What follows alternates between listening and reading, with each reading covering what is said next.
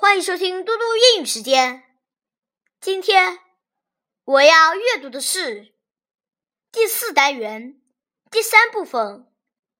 B. Let's talk. Open the door, please. Okay. Where are the keys? Are they on the table? No, they aren't.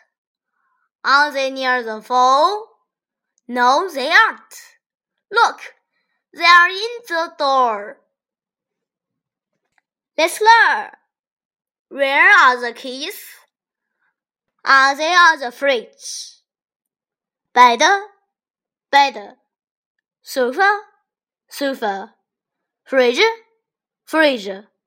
Phone, phone. Table, table. 谢谢大家，明天见。